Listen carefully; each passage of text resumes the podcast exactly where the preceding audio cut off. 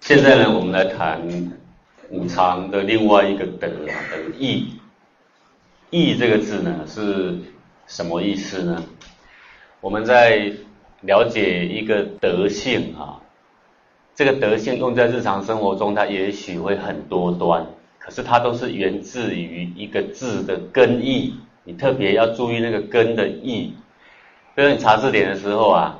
你查一个字会有十几个意思，对不对？有可能这样，有可能五六个意思，但是那个都是延伸的意思啊。其实它真正的意思是源自于一个，你一定要先抓到这个，你才有办法读经典啊。例如说，我们昨天谈到人，人的根义是什么啊？促成那个生生不息，就这个意思。其他的通通是从这里推出来的。那义的根义是什么呢？舍己助人的意思，但这个助人是有限定的。是帮助他达成正当的目标的那种助人，那个才叫做义。所以你也可以说舍己助正，这样子来解释它呢，就会很恰当，不容易再丢失。它这个重要的含义啊，就是舍己跟正这两个字的混合体，才是这个义的意思。那基它有这个正做基础，所以这个义。无不可告人之事了，义是正大光明，义呢还有一种刚毅在里面，所以有一种坚强不屈，因为有坚强的毅力，才有办法舍己，才肯甘愿去吃苦，去达成目标。所以义有刚的德啊，就是坚强跟正直的意思。孟子所谓富贵不能淫，这就是刚。再怎么富贵，我的气节不能丢了。这一点我要守得住，那是需要一点刚德的。贫贱不能移，在最贫贱的时候呢，不能够丢失了我的志节，这也是要有一种刚的德。威武不能屈，在怎么样尊贵的人的面前，高贵的人的面前，对就是对，错就是错，对，威武不屈。这个呢，就是义的具体表现。《论语》所谓的“成也欲焉得刚”，这个刚啊。就是这个义的一种正直不屈的一种表现。一个充满欲望跟所求无度的人呢，胸中便没有什么正直跟牺牲可言，对不对？你看舍己，义这个字是舍己，那欲的人是没有舍己呀，舍己的人就不会贪欲。然后呢，那个义里面有一个正，正当的正。那这个欲望的欲里面的正呢也失掉了，所以你说他有没有刚德呢？对，已经一个欲望浮现出来的时候，你就知道呢，他这个正直的义就已经不在了。譬如关圣帝君忧国忧民、自在安民的那种柔情是人，那个为了人而百战沙场的那个刚气，那个就是义，肯牺牲、肯奉献，为了一个正当而远大的目标。为了一个群体大体的更大方向的生生不息而展现出来那个刚气，那个赴汤蹈火的那刚气，两肋插刀的刚气，那个呢就叫做义的表现。所以义它是配着刚，因为它刚才有力量才做得出来，然后呢配着正。所谓义无反顾啊，生死已知，这是义气。关圣帝君所护持者。也是唯一的意志而已，他其他的德啊，他八德俱全呢。可是你仔细给他看他的行仪呀，都是在一个意志上来发挥，然后其他的八德自然呢就跟着来了。或是以忠义参天、义破云天、节义千秋来赞美他，这是关圣帝君当之无愧的一个地方。从生活上的例子来说，义，简单的说就是一个舍字，舍什么呢？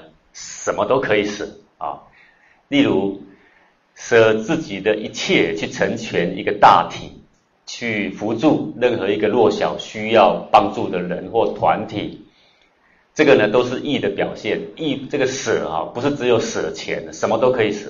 比如说舍我的力气，我去吃苦，去流汗，去流血，去为大体而做打拼，这个呢就是义啊。利器也可以舍啊，舍我的安乐，舍我的享受。我本来可以安乐，可以享受，我本来今天可以非常安闲，可以自由自在。可是呢，我甘愿去受束缚，去为别人吃苦，去出力，去成全大体，这个都是义。舍我的金钱，舍我的名望，舍我的地位，舍我的得失，去成全一个大体，或去扶助一个弱小，这个呢也是义。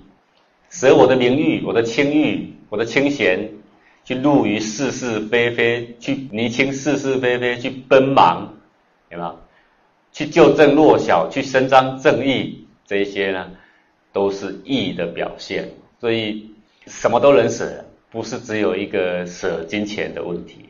那我们从经典里面来追寻一点意义啊，来试图来扩充它的层面啊。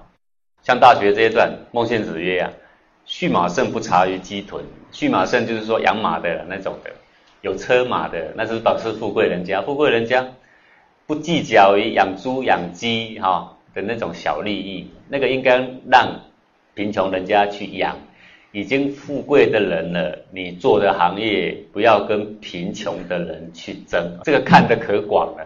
坦白讲，如果一个富贵的人又要去养鸡养猪来垄断势力的话，那市面上的鸡猪啊那些民生必需品啊，谁最有能力垄断？是穷人家还是富贵人家？那富贵人家随便开一个鸡场，一开下去养几十万只，那个穷人家家里只能够养两三只啊，对不对？他的能力就仅只有这样啊，所以富贵人家还要再去想办法经营什么势力，虽然不犯法，但是啊，与民去争利的那种竞争计较的心呢，是非常明确的。所以有人会告诉你说，嗯，我不能玩股票吗？有没有？我犯法了吗？某些地位的人呢，他就不适合。好，某些地位的人他已经够富足了，他剩下精力他应该做什么？这个伐兵之家不畜牛羊，伐兵就是拜拜的时候可以有冰块冰东西的。那你要了解，不是每个人都做得到的。例如说，你可能在中原，那个兵是在西北啊，那要从那里运到这里来，在拜拜的时候还能够应付，那个大费周章啊。好，举个简单例子，像杨贵妃喜欢荔枝，从江南运荔枝给他，有没有？遇到那里还要保新鲜呢？不是做不到，而是啊。大费周章，好，那这么大费周章的事，他家里有，我们就可以见得他的富贵啊。发兵之家，不畜牛羊啊，连牛羊也不养了啦。那养牛羊的呢，就不要再去，有这个能力的就不要再去贪图鸡呀、鸭呀、猪啊。有能力已经这么样的富贵，连牛羊啊都不要去跟人家争利。百胜之家不续巨贱之臣了，到已经百胜卿大夫之家。这已经国家给你俸禄，那都都已经足够了，不再需要别人来帮你聚建什么财富。以义为利，不以利为利也。此谓国不以利为利，只是一个国就不要再讲利，利已经有了，已经富甲天下了。以义为利，但当义有了的时候呢，那个利呢就更大。这就是说，每一个层面的人哦，都要得懂得适可而止，懂得舍己。虽然你还有能力可以拿更多，但你已经够了就可以了，够了就好了，不是一直贪多了。这个呢，就叫做义。中庸说：“仁者仁也呀，亲亲为大。”人的具体表现在哪里呀？在那个爱，那个爱具体表现在哪里最清楚啊？亲亲，子女对父母，父母对子女那种自然流露的那种关心。平常再怎么吵架。当父母生病或小孩生病的时候，那个亲情就自然流露了，对不对？父母有困难或小孩有困难的时候，那个亲情就自然流露了，那叫亲亲，那是他的最具体的代表处。义者以业尊贤为大，义在哪里表现？在尊贤。那在另外一段里面谈到从兄，兄弟的兄，跟从的从，从兄，从兄为义。那这边讲尊贤。这其实意思都是一样凶，就是贤，贤就是凶。怎么说呢？为什么要尊贤？他比我贤明的时候，我要尊敬他，不是只有尊敬他。各位，尊敬不是一个说法跟一个鞠躬的角度，尊敬的意思是说，他比我贤明，所以当决策下来的时候，我发现他的意见已经比我贤明，我要放弃我的意见，我要去遵从他的作为，因为他的说法、他的意见能够达成更大的目标，能够为更多的人谋到更多的好处，放弃我的去跟从他的，这个就是所谓的尊贤。他这个也许他是前辈，但前辈有没有一定贤？各位，前辈未必一定贤哦。讲从兄，那个兄可以说是前辈，但他的意义里面已经含着一个贤。他的能力在里面，他也许是我的呃上位，也许是我的哥哥，也许是我的父亲，但最主要的意思是那个贤字，就他所见，他所想的，比我们更深，比我们更远，舍弃自己的想要称尊，想要获得人家的重视的那一种欲求，而甘愿去扶持一个比我们更贤明的人。这个叫做义，所以像这种状况下所舍的是什么东西？可能是我的名望，可能是我的地位，对不对？我那个斤斤计较的心，我的得得失失的心，舍舍我这边的，去辅助他，这个呢，就是有所谓的义的一个具体表现就出来了。所以当然谈到这里的时候，困难度在哪里呢？这个困难度，尊贤为大是对的，义最具体表现处在尊贤。而困难点就困难在人跟人之间有看得顺眼看不顺眼，有排挤的问题，有嫉妒的问题。尊贤是对，但那个嫉妒心起来的时候，你可能会说他不怎么贤，你可能会有一百个理由，你会来排斥他的贤，对不对？这个才是问题所在。所以尊贤这两个字出来的时候，也等于是放弃了你一切的坚持，只要他比你贤明。也等于是你愿意面对了你所有的习性，你愿意在习性起起落落的当下，我还是舍我的坚持，我不跟着这个习性而走，我愿意跟着正理而走，舍己而助正，对不对？这个才是尊贤的当下。所以尊贤两字看起来简单，各位做做看就知道。我一直讲说这个经典绝对不能用读的，因为它是必须化成动词的。在这团体里面，他的意见就比我好，哎，他的智慧就比我高。那我们就应当有所该遵从的部分，这就是义的。我们来扩充它的层面啊，从这个尊贤为大。孟子曰：“亲亲仁也，敬长义也。”有没有？这边的敬长是不是前面这个尊贤是一样的？哦？另外还有写到从兄，这三个词都是一样的，就是舍己而尊贤，舍我的什么？我的很多啦。可能他很贤明，可能我用一点资金来辅助他，这都有可能。那就是所谓施钱，因为他的贤明，所以我让众人的向心力在他身上，就是舍我的名誉啊，舍我的地位，这都是尊贤。这个敬长或尊贤，就这么简单的事情，你只要做这么简单的事，其实你已经在积义了，慢慢的在收集这个义的这个德。孟子曰：“修物之心，义之端也。”这修物就不屑不洁的人事行为等等这些，包含自己不洁的心念，有没有？都叫做修物。内心产生一个贪嗔嫉妒啊，不屑。我看着这个习性，我看着他的实相，我看他的发生，但是我不跟他走，我不屑他，我不跟他走。以前我都会跟他走，现在我不跟他走，就不屑。那个刚正之气你要提起来。看到不洁的人。充满着狡诈心思的人欺负着好人，不屑不屑，我们就有不屑的作为。因为修物，所以你愿挺身而出，呃，那个就是义之端。因为一个事情不能处理的圆满，影响可能非常大，为了拨乱反正，所以挺身而出，那个呢，也就是修物是意义之端。那从内心来说，心中正在修悟的那个时候啊。不屑那个不洁之事的时候啊，他已经踏上极义之路。但这里你所要了解的是，你要避免掉那个狭迫啊。昨天我们谈到很多生活例子，因为家里的人炒菜炒很多，有没有？